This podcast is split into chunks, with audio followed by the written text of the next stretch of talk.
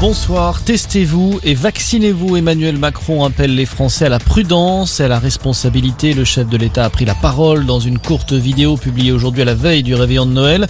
Les fêtes sont des moments de retrouvailles, de gaieté, d'insouciance, de partage en famille ou entre amis. Mais cette année, une fois encore, je vous demanderai d'avoir beaucoup de vigilance, a répété Emmanuel Macron qui passera lui les fêtes au fort de Brégançon dans le Var, traditionnelle résidence de vacances des présidents de la République.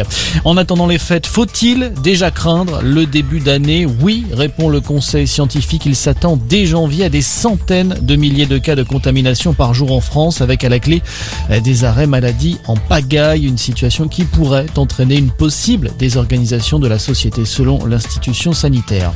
Pendant ce temps, aux États-Unis, la pilule anti-Covid des laboratoires Merck a été autorisée en urgence. Elle est destinée aux adultes à haut risque et pourra être prise 5 jours après l'apparition des premiers symptômes. Ce médicament réduit le risque d'hospitalisation et de décès de 30% parmi les personnes les plus fragiles.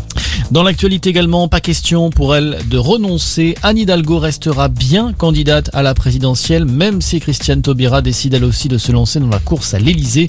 L'ancienne garde des Sceaux a pour le moment donné rendez-vous aux Français en janvier avec un objectif, unifier la gauche. Ça passera par une primaire, a déjà prévenu Anne Hidalgo.